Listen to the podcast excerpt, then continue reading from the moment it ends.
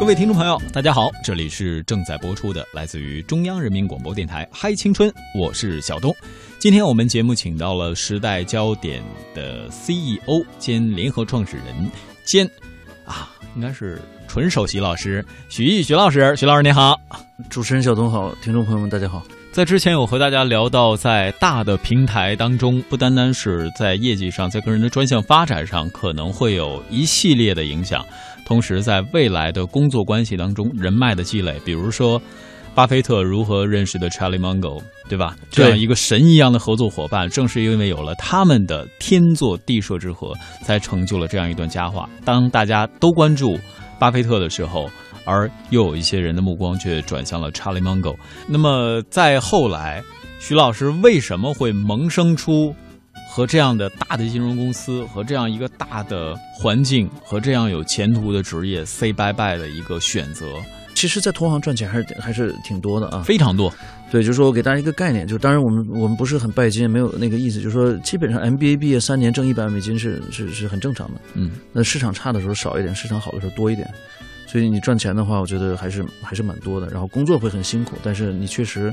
还是赚很多钱。如果钱很重要的话，我觉得挺重要的。我当时觉得，既然交了这么多学费，多赚点钱才可以。所以我就觉得是是是想多多工作几年。但是我当时有一点就是，我觉得还是有一个玻璃天花板，我觉得没有成就感。是我在一个大的投行，我是一个一个经理，我也很了不起。那么我是我们。呃，往前数几届的，可能就是唯一的一个中国人在旧金山办公室工作，但是我就觉得真的是，呃，我的欠缺很多。举个例子，比如说我在高盛公司去面试，或者瑞信公司面试，最后一轮面试的都是合伙人带你去，或者公司的高级经理带你去吃饭，去酒吧，那我就感觉大家在看这个看这个橄榄球啊，看看棒球的时候，我真的就没有太多可聊的。那么我在旧金山面试的最后一轮，他们带我们去酒吧，然后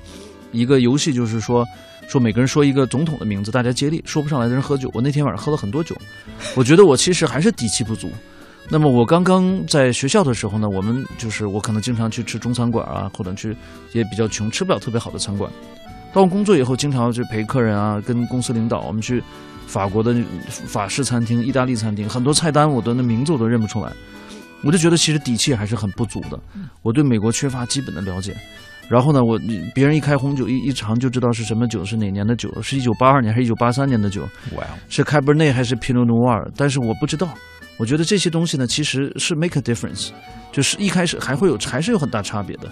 那么大家都打高尔夫球，你打完之后，你发现你球不知道打到哪儿去了，人家就都停在洞口了，对吧？我觉得还是挺重要的。我我其实我觉得我是很渺小、很普通、差的很多的。那么我并不是像很多人自己讲的自己是很牛很牛，然后这个。这个很很，这也算是刚开始接触社会。就比如说刚才呃，徐老师提到红酒的时候，提到了哪年哪年，就可以跟他聊喝白酒啊，浓香型、酱香型、清香型、淡香型。哎，哪地儿产的？什么粮食酿的？是吧？其实也是接触社会的一个过程。但是这个过程往往因为置身于国外而产生了更强烈的那种差异化。绝对是。然后这个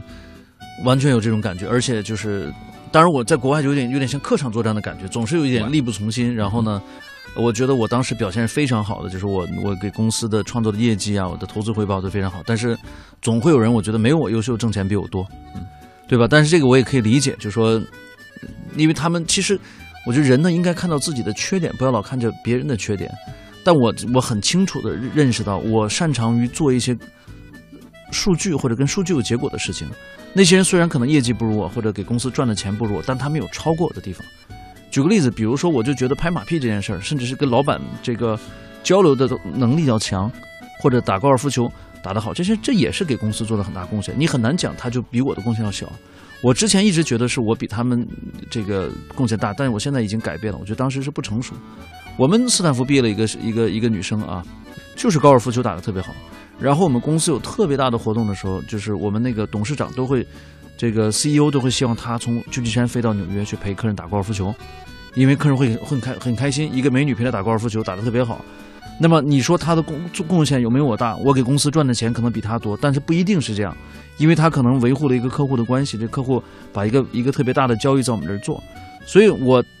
现在看来，其实我觉得他们不见得贡献比我少，但是呢，这位经理可以说带了一点公关经理的属性。对，但实际上我们我们都是这样的。你是你像我们的这个做任何事情都是这样，就像我们克强总理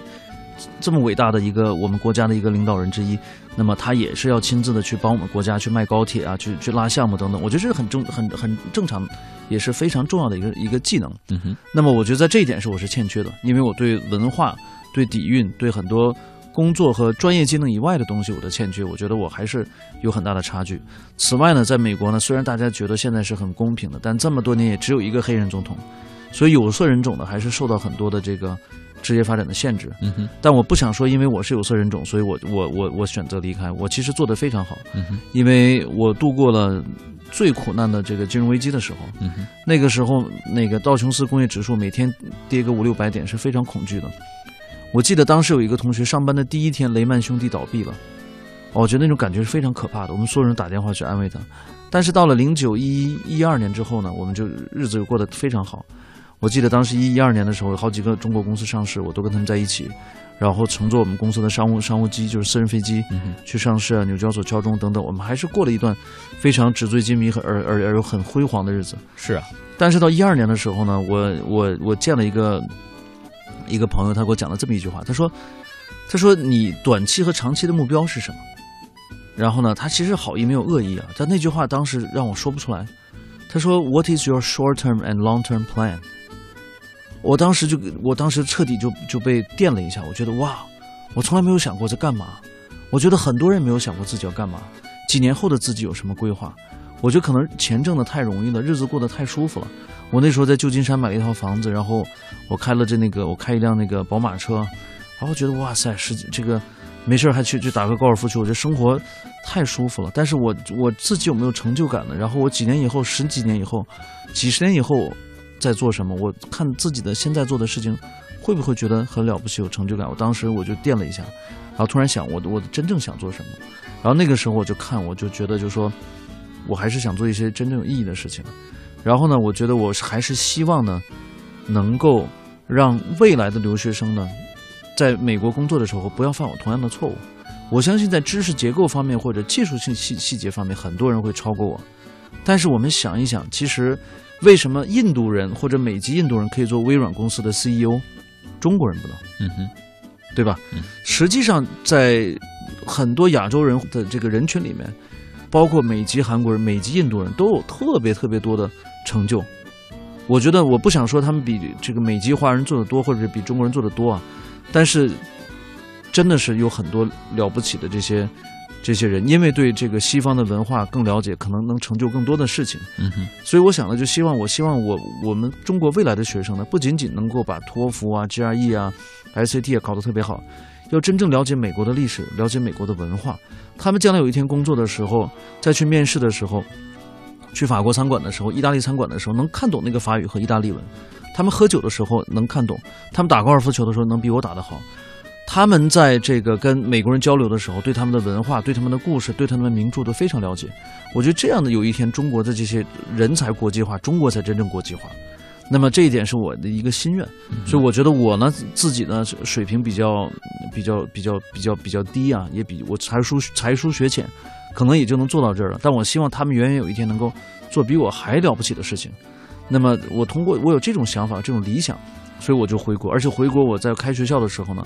我不仅仅是教他们怎么去考试，嗯尤其呢，我觉得这个时候我自我反省，我发现以前在某机构学学待的工作的时候，我们更多的是强调讲技巧，我就是技巧太好了，但是我觉得我缺乏基本的能力。嗯，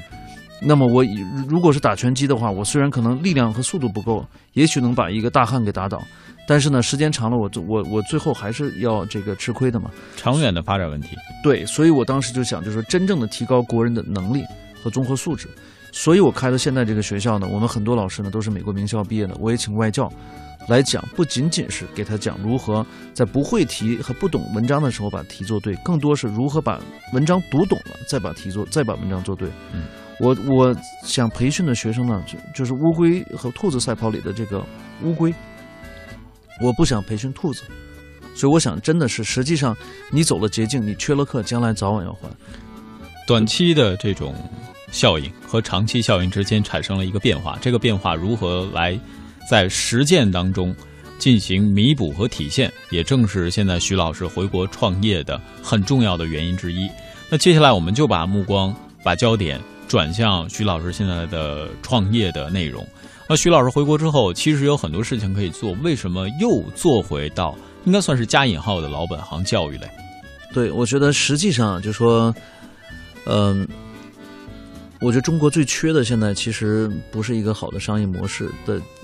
拷贝和复制，因为美国好的东西，中国基本都都被拷贝来了。嗯哼，但我觉得中国现在缺的呢，还是很多是就是、就是、基础人才。基础人才和国人的一些基本的一些一些一些素质。换句话来讲，就是我们的缺一些软件的东西。那么我们可能高速公路啊、机场啊这硬件都非常好，但是呢，很多的这一些人文的东西尤其缺乏。那么所以呢，我现在想的事情呢，就是我要把一些美国很好的这些人文的东西，美国的这种历史啊、文学啊、哲学的这些思想和名著，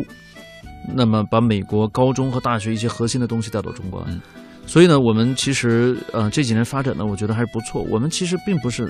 靠打广告等等啊，嗯，但我之前呢，我因为我在我在美国工作的时候，认识很多国内金融机构的这些人等等，我们很快就有一个美国特别大的金融机构给我们投了一笔钱，让我们做这种有情怀、有理想的这种教育。嗯哼，那么我们当时二零一三年的时候来了一个学生，人大附中国际部的叫徐抱一同学，那么他是人大附中国际部历史上历史上申请最好的学生，一四年录取了哥伦比亚提前录取，今年已经是一五年，然后我们一六年入入学的这个人大附中，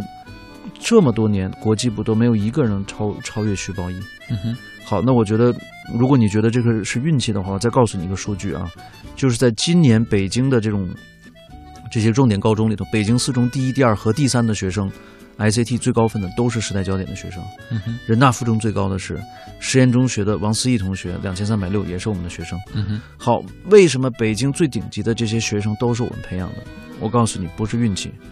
因为什么？因为我们用一种不同的教学方式，我们不是培训班，我们是在做教育，我们花大量的时间带这些学生呢去读美国的历史、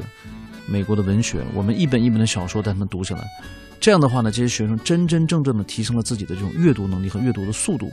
所以他们不仅仅能够轻松的战胜这个考试，他们到了美国之后呢，也可以游刃有余，这个如鱼得水。而且在这些学生拿到录取以后呢，我会带他们去北京的这些比较好的西餐厅去吃饭，嗯哼，我去给他们讲这些餐厅是怎么回事儿。我说你应该怎么去点正餐，然后牛排、小羊排是有什么差别，什么时候喝什么样的酒，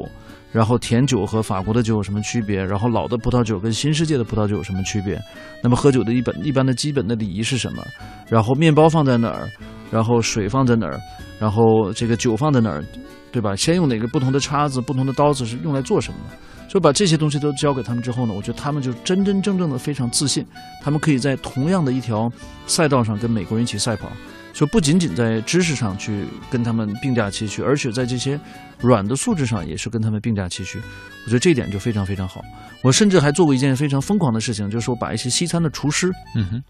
叫过来，然后给这些学生来讲，这说这是这菜是怎么做的，这样来丰富他们的这种背景知识。所以他们去了美国的这种顶尖的名校的时候，他们的硬件和软件都非常非常好。我觉得他们将来在找工作的这种竞争力也都是非常非常好。嗯但是在这个过程当中，徐老师，我发现一个问题，无论是你现在这个企业的培训方式也好，还是说它的成长方式也好，其中渗透了一个很强烈的元素，就是对于中西方文化的一个融合。包括说到您这儿来学习的同学，首先他的东方文化的底蕴，尤其是中国文化的底蕴。相对的一定非常重，而且在这个过程当中再加入东西方的这种文化的交汇，这个我不知道是不是你有意而为之。我我是有意而为之，我觉得呃，但是说实话，就是对于东方的这些这些东西，我觉得就是可能一天两天也也也不一定能教太多。再一个呢，就是北京这些比较好的学校啊，嗯，他们其实已经做了非常好的这个学苗嘛，对嗯。工作，然后那么我这北京的高中跟很多外地的高中不太一样，就真的是对于素质教育还是非常重视，不仅仅是应试，所以我们更多的呢是补一些就是西方文化的这种这种这种这种补课吧。所以我们从企业的文化这个角度带入，其实现在我们做的也是希望能够在一定的基础上帮助大家在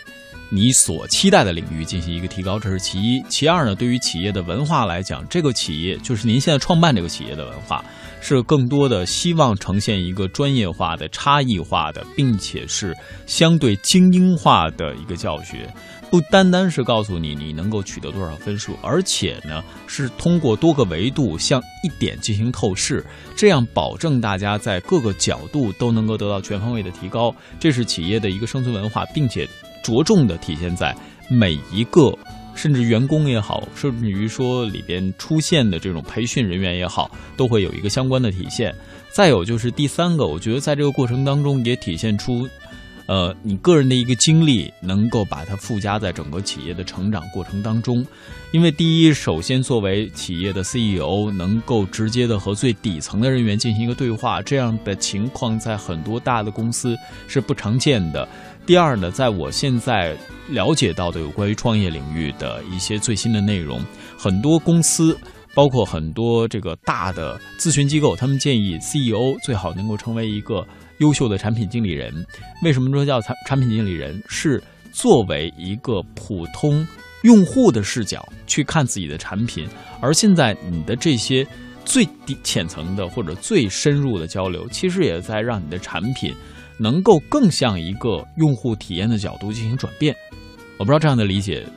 是不是？是的，是的，我们特别特别重视产品的质量，而且我们不断的跟用户去，我们的用户就是学生嘛，和学生家长去。去交流，看他们真正需要什么样的东西。而且我们其实呢，我我觉得现在呢，就是教育产业化以后存在一个问题，就是大家呢，尤其是很多上市公司啊，大家缺这个是缺乏这个长期的这种这种这种投入和长期意识。那举个最简单的例子，很多公司呢，他花钱聘最便宜的老师，把省下的钱都去打广告，这样的财务报表呢，在短期内看起来会非常好，但是实际上呢，这是透支自己的品牌。那么我们虽然作为一个小公司呢，我们做了很多这个非常非常非常有情怀、非常非常天真、非常非常浪漫的一个事情，就是很多人可所不能理解的。我给你举个例子啊，就是我们去年啊到今年，我我派了两个我的员工去斯坦福商学院进修，嗯哼，花很多钱，花很多时间。那么对于我来讲呢，如果我只是今追求今年和明年的利润最大化呢？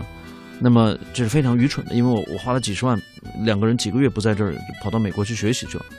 但是这些人成为公司的合伙人，他把这个事情呢当成自己的事情来做，他们水平提升了以后呢，他能更好的教学生。我们派两个两个合伙人去斯坦福商学院进修，那么我们还派大量的老师去出国去参加考试，获得第一手的这种考试的经验。我自己考了十几次的 SAT。那么我们同时呢，还派我们的很多主管去美国的去考察学校去进修等等。实际上我们在做的一个事情呢，我们不是说今年的利益最大化，明年的利益最大化，我们要做几年、十几年的利益最大化。我有一个观点，我觉得只有冠军才能教出冠军，只有优秀的人才才能教出优秀的人才。那就这样吧，在爱都曲终人散了，那就分手。